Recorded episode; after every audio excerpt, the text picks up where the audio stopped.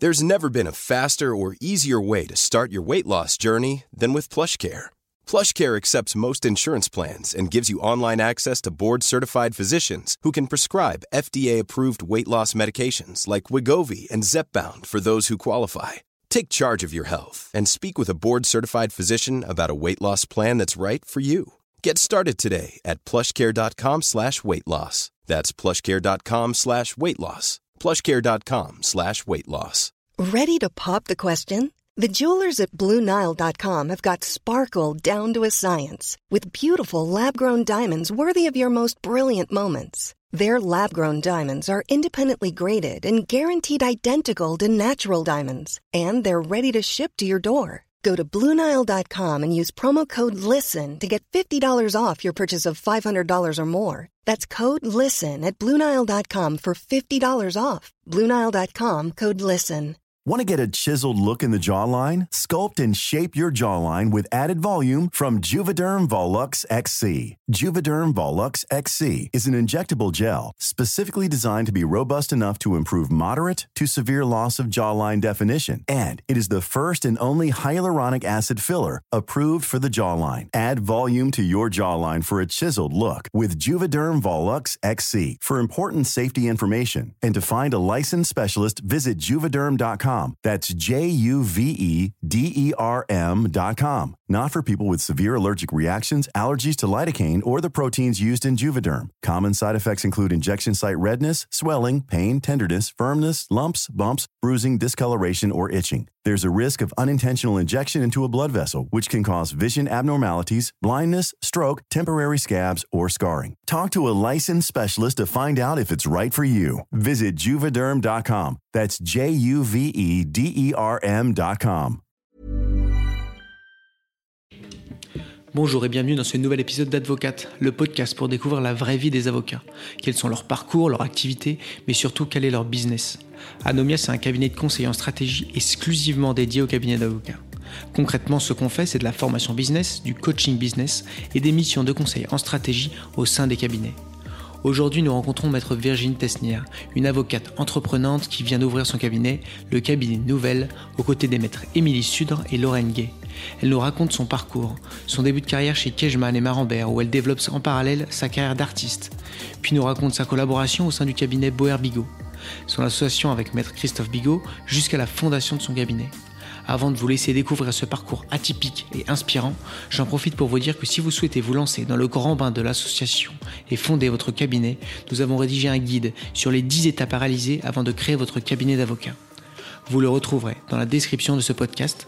Je vous souhaite une belle écoute.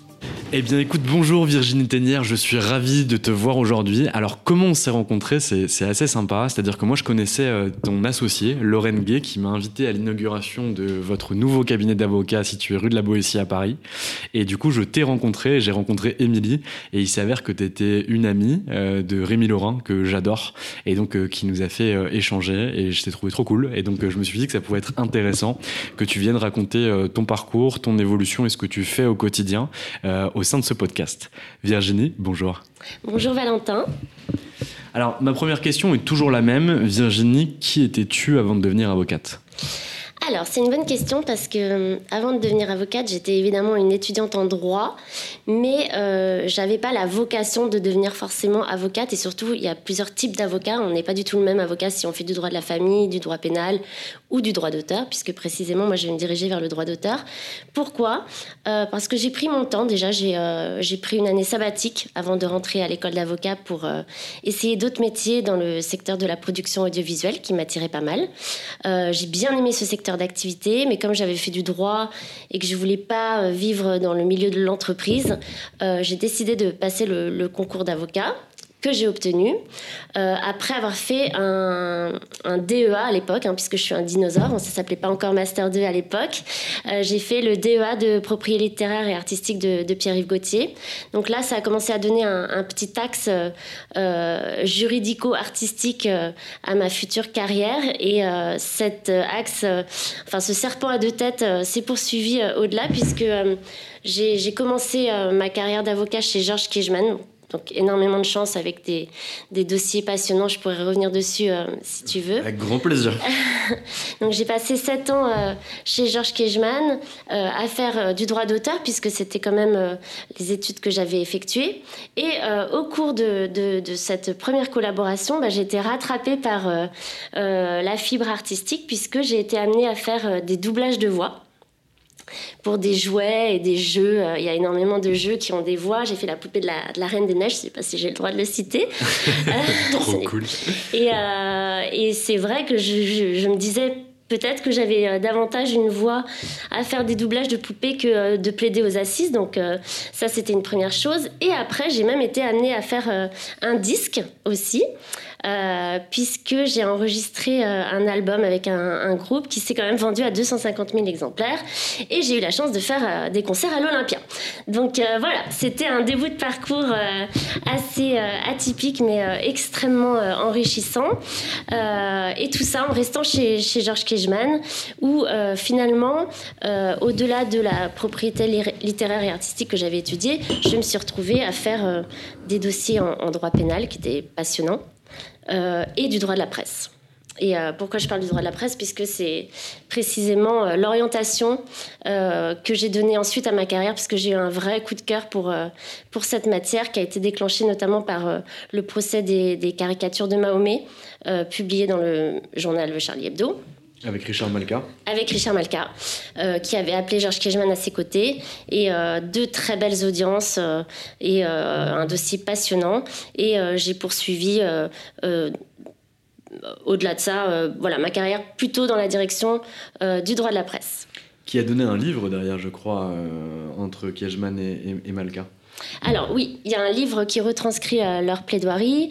Il y a eu aussi, euh, je crois, un album de bande dessinée de euh, Johan Sfar qui est formidable et qui retranscrit le, procès en images. Et, et, après, malheureusement, les suites qu'on connaît de cette histoire dramatique très clair. Donc, on, va revenir un petit peu en arrière. Donc, tu, tu, fais ton, ton, DEA de, de dinosaure euh, avec Pierre-Yves Gauthier. Euh, tu décides de devenir avocate. Euh, tu vas bosser avec une des Rolls-Royce du barreau, Georges Kejman. Comment ça se passe quand tu arrives chez Kejman alors, quand on arrive chez Georges Kejman, on arrive dans un cabinet où il y a uniquement trois avocats. Donc, c'est un type de cabinet euh, spécifique par rapport à tous les cabinets américains ou les grosses firmes qu'on peut voir par ailleurs. Donc c'est assez particulier de débuter euh, euh, dans ce genre de cabinet puisqu'il y avait deux associés et un, collaborateur déjà chevronné. Donc il y avait Thierry Marambert qui Thierry Marambert mmh. qui, venait d'être associé à, à Georges Kejman et Lorenzo Valentin qui est un autre collaborateur qui est parti par la suite. Et, euh, euh, ce que m'a dit Georges euh, quand il m'a fait passer mon entretien d'embauche, c'est de toute façon, le métier, ça s'apprend par les pieds.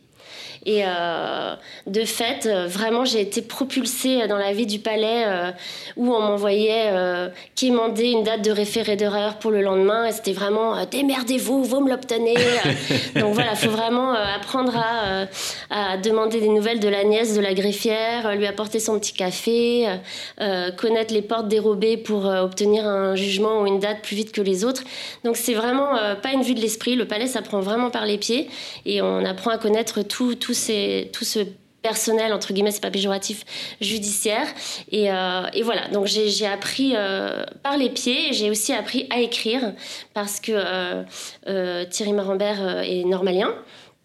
Et au début, euh, quand je faisais des conclusions, on me rendait euh, des copies toutes rouges. C'était, c'était terrible, mais j'ai énormément appris. Et je pense que c'est dans les premières années où on est euh, avocat, où on n'a pas encore d'enfants, où on fait peut-être des horaires un peu difficiles. Mais une fois qu'on a tous ces acquis et qu'on sait écrire des, des, conclusions, on sait faire monter la mayonnaise, bah, c'est formidable. On n'apprend pas forcément à plaider dans ce genre de cabinet, puisque les, clients qui viennent voir Georges Kijman ou Thierry Marambert, c'est pour avoir euh, Georges Kijman euh, ou Thierry Marambert. Donc voilà, ça, on, ravale un petit peu sa, fierté et il ne faut pas s'attendre à plaider des dossiers. C'est pas des cabinets dans lesquels on va aussi être encouragé, à développer sa, clientèle personnelle. Donc on est vraiment dédié à, à faire euh, voilà, un travail euh, entre guillemets de nègre. Et je, choisis euh, ce terme à propos puisque pour avoir lu beaucoup de et écouté beaucoup de plaidoiries de, de, Georges, et eh ben, on apprend à écrire comme un Georges Kejman en fait. On, fait un travail sur mesure pour l'associé pour lequel on travaille. Et ça, c'est très enrichissant. Très clair. Donc finalement, tu rentres au sein de ce cabinet dans lequel tu restes 7 ans. Mm. tu vas apprendre par les pieds la mm. vie du palais. Et comment tu évolues au sein de ce cabinet? Parce que je suppose qu'au début, tu dois être demandeuse euh, de pouvoir aller au palais, de pouvoir comprendre comment ça fonctionne, euh, de pouvoir te lier d'amitié ou en tout cas euh, de, pouvoir obtenir finalement quelques petits privilèges par rapport à tes autres confrères et consoeurs bah, grâce à une intelligence que tu, que tu développes. Mais comment derrière tu évolues toutes ces années avec Georges Kejman et qu'est-ce que tu apprends? Est-ce que tu sens que ton rôle change durant ces sept années?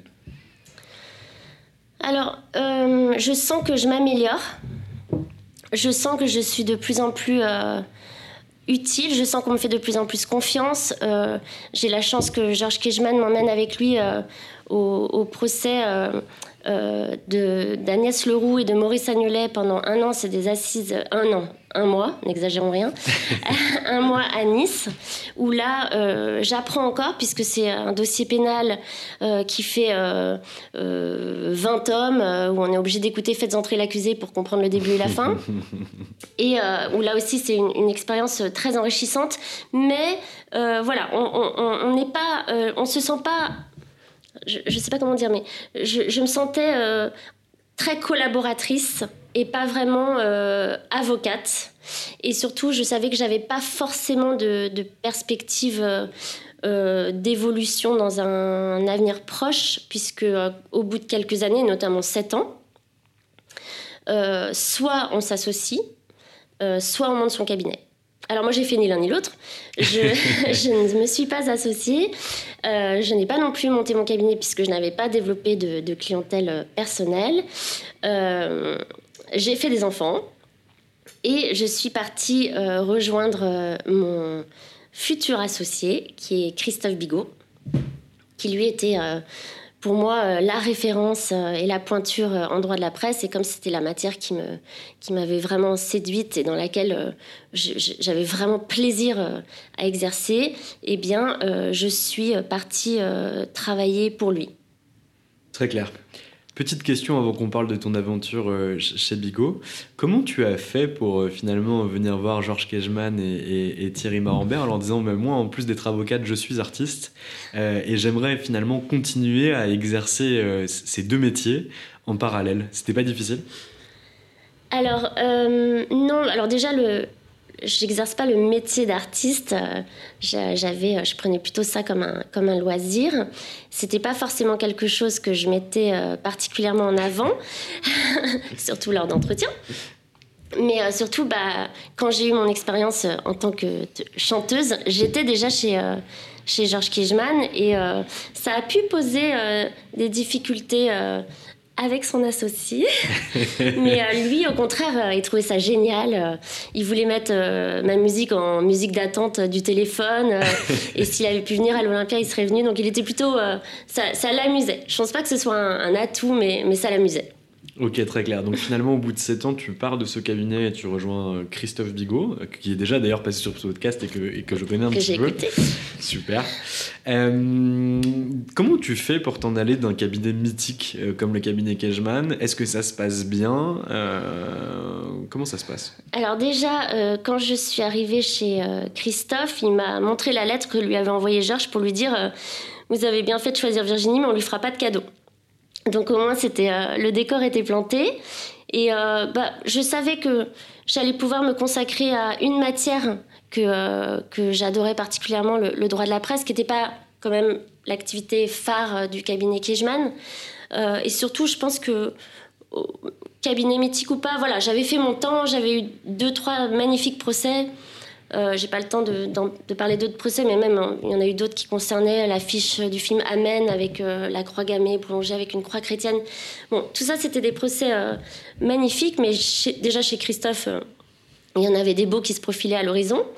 Et euh, je pense qu'au bout d'un certains temps, on a fait un peu le tour et on a besoin d'avoir un nouveau souffle. Euh, et je pense que je pouvais apporter quelque chose euh, euh, à Christophe Bigot. Donc j'ai pas eu de mal à, quitter le cabinet Kijman et j'étais très enthousiaste à, l'idée de travailler avec Christophe Bigot. Et ça te faisait pas peur de pas avoir de clientèle perso? Parce que tu nous disais tout à l'heure que c'était quelque chose que tu n'avais pas développé durant ta, collaboration chez, Georges Kijman et Thierry Marambert. quand tu arrives finalement au, au, sein du cabinet Bigot, est-ce que c'est un sujet qui vient assez rapidement sur la table? Parce que tu viens en tant que collaboratrice, mais ton objectif c'est de devenir associé. En tout cas, tu, me diras si, c'est le contraire ou pas.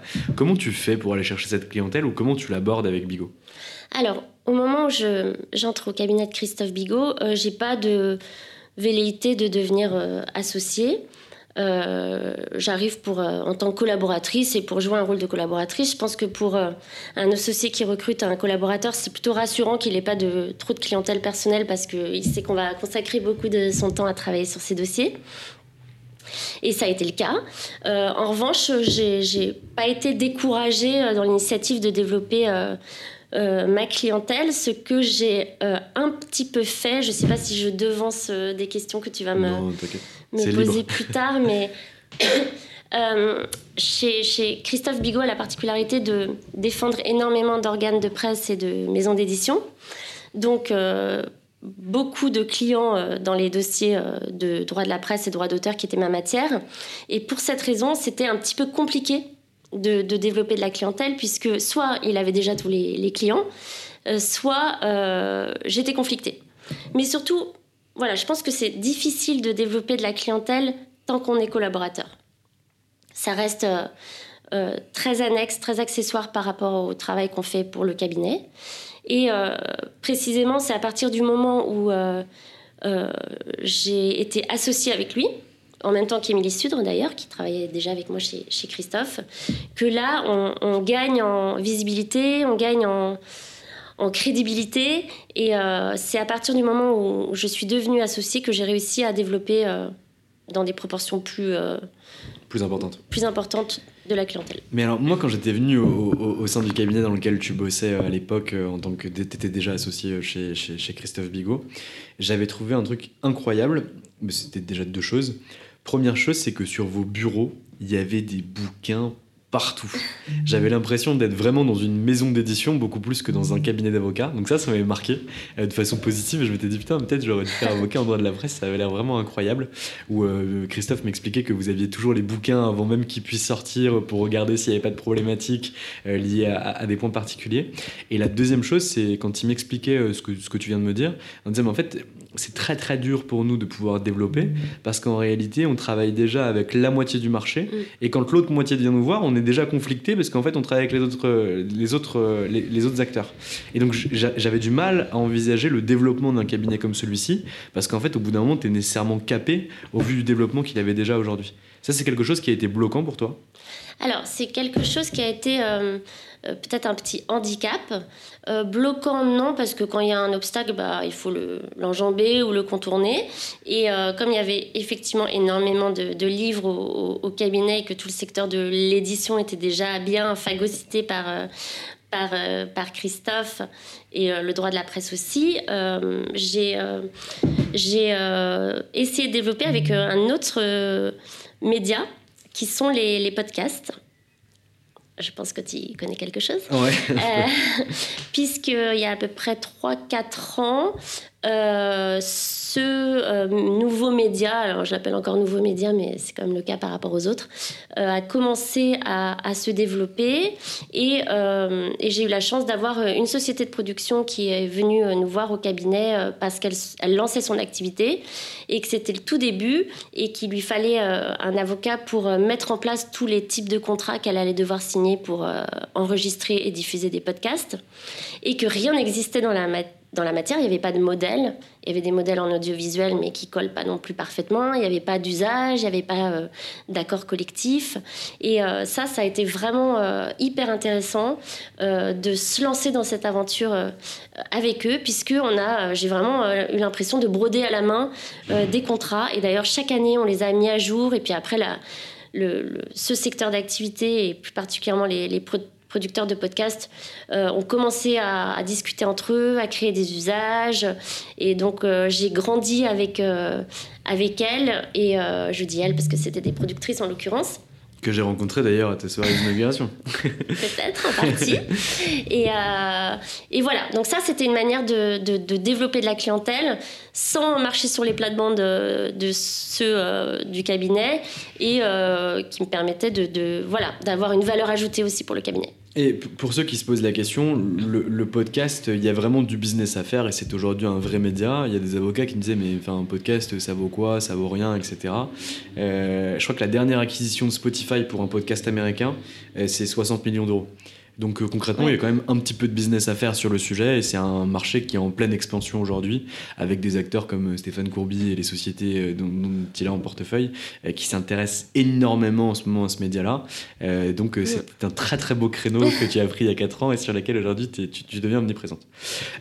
donc tu arrives en tant que collaboratrice chez, chez Christophe, mais tu en pars en tant qu'associé. comment concrètement tu t'es associé au sein du cabinet en même temps qu'Émilie? Euh, alors, je me suis associée au bout de combien d'années? Je sais même pas. Ça fait, je suis partie, ça faisait 5 ans que j'étais associée et ça faisait 13 ans que j'ai passé chez Christophe. Donc, euh, oui, au, bout, de 7, au bout de 7-8 ans. Euh, bah, je dirais à nouveau pour. pour bah voilà, il y avait 7 ans chez Georges, 7-8 ans chez Christophe. C'était le, le, moment de prendre un nouveau souffle et un, un, nouveau départ. Et un moment, voilà. Je pense que la, la question, là, c'est vraiment posée est-ce que je m'associe ou est-ce que je monte mon cabinet Bon, bah, là, pour le coup, je me suis associée et, euh, Emily, euh, qui était mon acolyte, euh, partner in crime, était à peu près au même niveau d'expérience que moi. On était un peu ces deux collaboratrices historiques et je pense que voilà, le deal pour lui, c'était aussi soit il nous associait, soit peut-être qu'on partait. Et ça s'est fait très naturellement. après, ça change un peu l'activité et les relations, mais je pense que quand on s'associe avec euh, son ancien boss, voilà, c'est pas comme ouvrir sa boutique et c'est peut-être ça qui va m'amener après à, mm. monter mon cabinet. C'était euh, à l'époque, c'était pas une étape, j'avais pas un schéma euh, ou un plan de carrière dans la tête. c'était déjà une consécration d'être associé avec avec Christophe Bigot. Mais voilà, on reste toujours l'associé de de, son boss. Donc on reste vraiment le, petit platane euh, à l'ombre du grand chêne. Euh, c'est pas vraiment ça la citation, mais, mais voilà. On n'est jamais un, associé à part entière et c'est normal, c'est un peu une association déséquilibrée. Très clair. Et du coup, là, tu commences à, développer du coup ton activité liée au podcast. Tu, l'as fait grandir, tu la mets beaucoup plus en avant pour que tu aies un chiffre d'affaires standalone ou, ou pas du tout? Alors, oui, je développe. Euh, un peu euh, dans ce secteur-là. Est-ce que ça suffit à faire augmenter euh, mon chiffre d'affaires personnel? Peut-être pas forcément, déjà à cause de l'économie un peu gratuite des podcasts, on va pas non plus les matraquer au niveau des honoraires. après, j'ai eu quand même d'autres clients, mais tant qu'on n'a pas un, client institutionnel, ça reste quand même du one-shot. Donc c'est pareil, on ne fait pas un chiffre qui permet de rééquilibrer l'association qu'on a. Et c'est là où au bout de, cinq ans, où finalement euh, je, me retrouvais toujours face à cette même problématique de conflit d'intérêts que je pense Christophe Bigot reconnaît euh, parfaitement puisque c'est un fait. Euh, voilà, on s'est dit, bah, si on veut augmenter un peu euh, son poids dans l'association, bah, il faut faire plus de chiffres. Pour faire plus de chiffres, il faut rentrer plus de clients. Et si euh, on est conflicté trois fois sur quatre, bon, bah, à un moment, il faut euh, pas se cacher derrière son petit doigt et se dire, bah, il y a peut-être un petit problème. peut-être que ça a marché un temps, mais que ça va stagner et que ça, c'est pas satisfaisant pour, pour personne, en fait. Mmh. D'où, voilà, là, l'idée de peut-être bah, passer à autre chose. Très clair. Donc là, finalement, vous allez vous associer. Donc les deux partners in crime euh, s'en vont. Mais elles ne s'en vont pas seules. Elles rejoignent une autre personne que je connaissais euh, qui s'appelle Lorraine Gay. Comment vous rencontrez Lorraine et pourquoi vous dites euh, OK, go, on y va avec Lorraine? Alors ça, c'est la, belle histoire de, de, notre association toutes les trois. C'est que, donc Émilie, ça fait 13 euh, ans que je travaille avec elle, que euh, c'est presque ma femme. On travaille, euh, on se voit, je la vois plus que, que mon mari. On passe 8 heures par jour minimum ensemble. On sait qu'on travaille bien ensemble et on est amis et Lorraine Gay, qui était l'associée de Richard Malka, qui était un petit peu dans la même configuration que nous, professionnellement, puisqu'elle s'est aussi associée avec son boss. Est une amie aussi de longue date puisque nos parcours ont fait qu'on s'est croisés à plein d'occasions, même sur un plan plus personnel. donc voilà, on, on, a évidemment parlé de, de, ce projet dans notre entourage, dont Lorraine Gay, donc le projet de s'associer avec Émilie. Et bah, ça a résonné pour elle aussi. Et euh, elle a commencé à se poser des questions, peut-être en mode un peu accéléré, parce qu'on s'est dit que c'était une bonne idée de se lancer à trois plutôt que nous on lance euh, euh, la machine à deux et qu'elle qu'elle raccroche les wagons par la suite. On trouvait que ça avait plus de enfin plus de signification, peut-être plus de gueule aussi de, de, voilà de se lancer toutes les trois d'emblée être trois ou deux c'est pas pareil et puis il y avait une très bonne synergie entre nous trois et en fait là aussi les choses se sont fait assez naturellement. Et donc, du coup, c'est quoi le projet derrière ce cabinet? Donc, ce cabinet s'appelle Les Nouvelles. Euh, comment vous envisagez ce projet euh, de façon initiale? À quoi vous réfléchissez? Qu'est-ce que vous décidez de mettre en place? C'est quoi un peu les plans? Alors, déjà, quand on, on monte un cabinet alors qu'on est en train de partir d'un autre cabinet, il faut réfléchir très vite parce qu'on n'a pas envie de se retrouver dans une zone grise ou et puis même euh, au niveau du statut professionnel, on n'a pas le droit d'avoir un temps mort, on reste avocat, on a des charges à payer, donc il faut que ça enchaîne assez vite. Donc on discute beaucoup parce qu'on euh, va rajouter une casquette euh, à notre casquette d'avocat, d'artiste, euh, c'est celle d'entrepreneur, parce que là, on a dû euh, justement se poser plein de questions qu'on ne s'était pas posées auparavant, euh, donner une structure à notre cabinet. Est-ce qu'on fait une harpie? Est-ce qu'on fait une cellarle Plein de questions un peu de, de gestion. faire un site internet et là, c'est en discutant avec des confrères euh, professionnels, parce que chacun sa spécialité. Donc nous, on est allé voir quelqu'un qui nous a conseillé sur ces questions, qui euh, nous oblige à nous projeter un peu dans l'avenir, euh, voilà, à faire des business plans, enfin tous ces gros mots que j'avais jamais employés auparavant, et à nous poser les, bonnes questions sur notre organisation au sein du cabinet. Donc on a, on a, on a énormément discuté. je pense que discuter, voilà, parler, échanger, dire vraiment ce qu'on pense pour que ça se passe bien, c'est important. Et euh, nous, on est parti sur euh, euh, un partage, un régime un peu communiste pendant un an, en se disant bah, on partage tout, on ne sait pas trop, vu qu'on on arrive de cabinet où on ne faisait pas encore beaucoup de chiffres. Personnellement, on ne sait pas trop ce qu'on va donner, donc voilà, on partage tout en trois, les charges, les honoraires, et on verra bien s'il y en a une qui marge ou qui décolle par rapport aux deux autres. Mais pendant un an, on fait un petit tour de chauffe euh, égalitaire et, on pense à s'installer et voir comment ça se passe. Je pense qu'on voit un peu au jour le jour comment ça se passe. C'est comme au Monopoly, quoi. Le premier tour, t'achètes pas, tu lances les dés et tu vois ce qui se passe après. Ok. C'est exactement ça. Ça, me, paraît pas mal. Donc ça, c'est par rapport justement à l'égalité entre vous, par rapport à la façon dont vous allez fonctionner ensemble.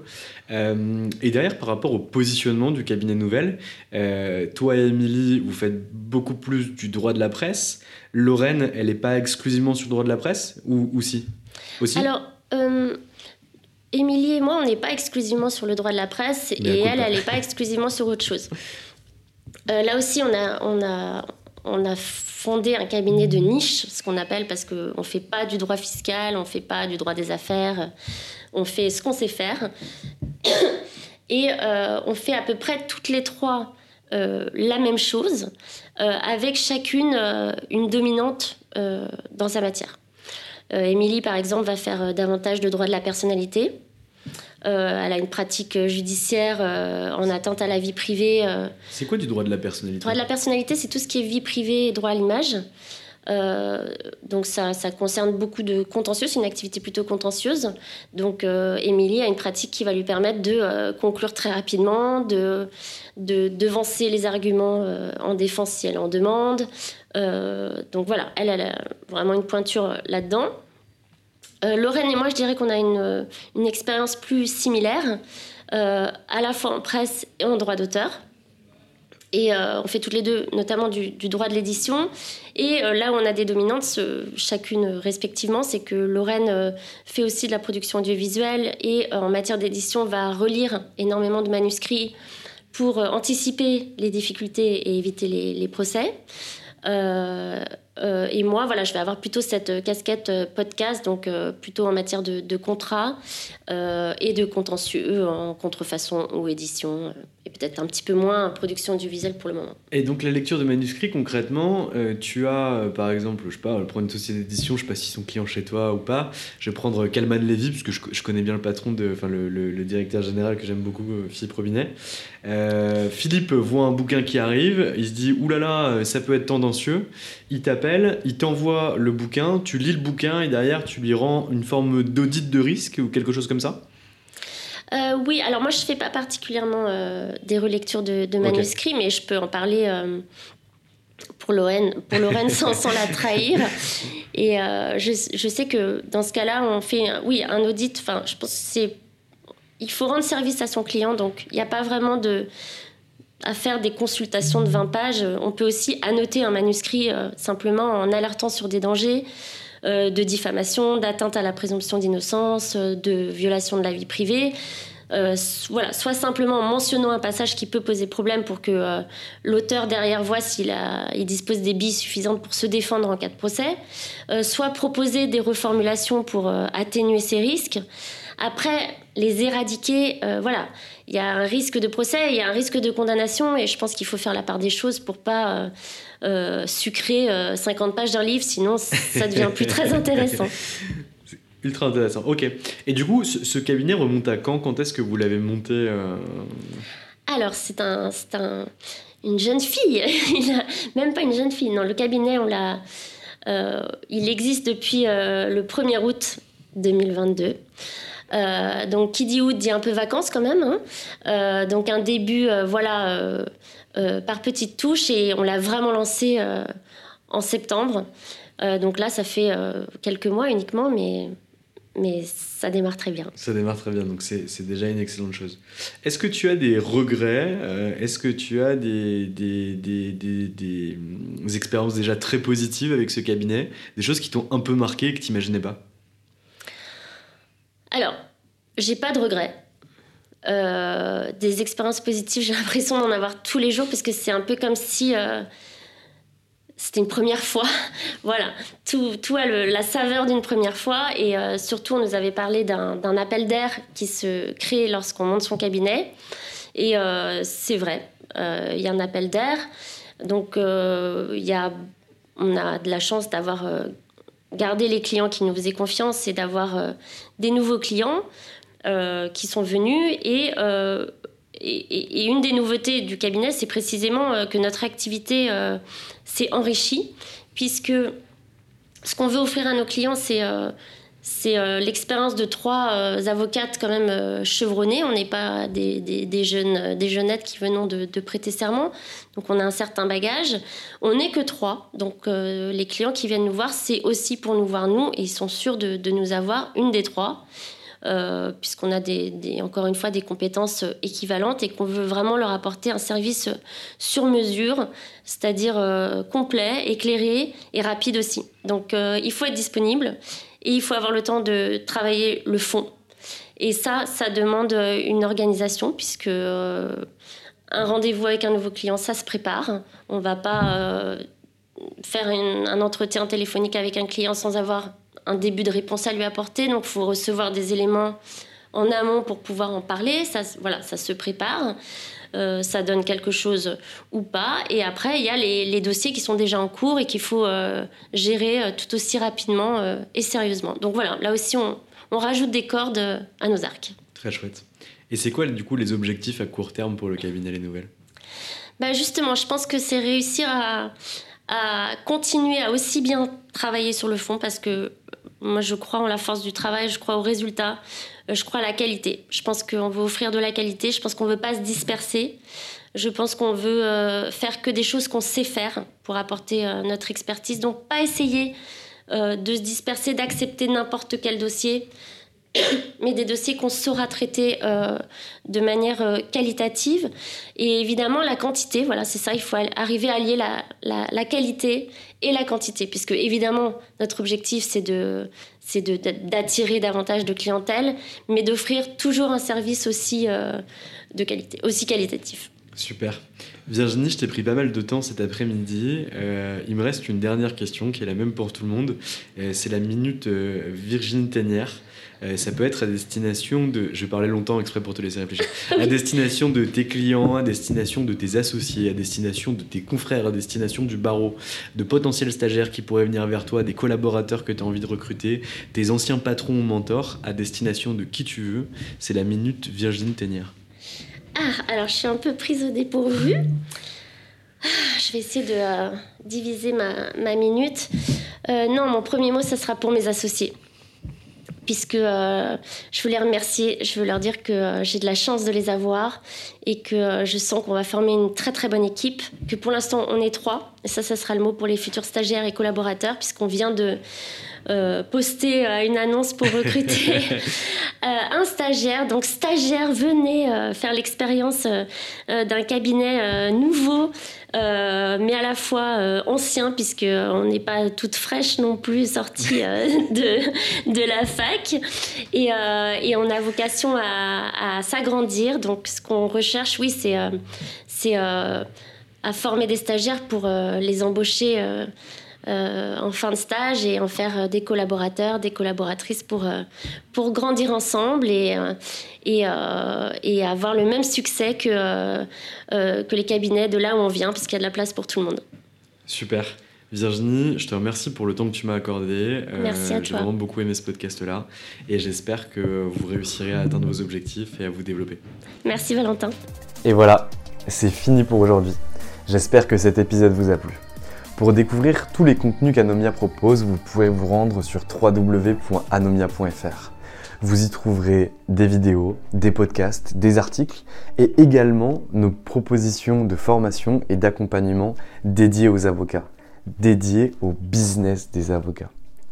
Je vous souhaite une excellente journée et n'hésitez surtout pas à nous contacter. À bientôt. Want to get a chiseled look in the jawline? Sculpt and shape your jawline with added volume from Juvederm Volux XC. Juvederm Volux XC is an injectable gel specifically designed to be robust enough to improve moderate to severe loss of jawline definition. And it is the first and only hyaluronic acid filler approved for the jawline. Add volume to your jawline for a chiseled look with Juvederm Volux XC. For important safety information and to find a licensed specialist, visit juvederm.com that's J U V E D E R M.com. Not for people with severe allergic reactions, allergies to lidocaine, or the proteins used in Juvederm. Common side effects include injection site redness, swelling, pain, tenderness, firmness, lumps, bumps, bruising, discoloration, or itching. There's a risk of unintentional injection into a blood vessel, which can cause vision abnormalities, blindness, stroke, temporary scabs, or scarring. Talk to a licensed specialist to find out if it's right for you. Visit juvederm.com. That's J U V E D E R M.com. Hey, it's Paige DeSorbo from Giggly Squad. High quality fashion without the price tag? Say hello to Quince. I'm snagging high end essentials like cozy cashmere sweaters, sleek leather jackets, fine jewelry, and so much more. With Quince being 50 to 80% less than similar brands. And they partner with factories that prioritize safe, ethical, and responsible manufacturing. I love that. Luxury quality within reach. Go to quince.com slash style to get free shipping and 365 day returns on your next order. Quince.com slash style.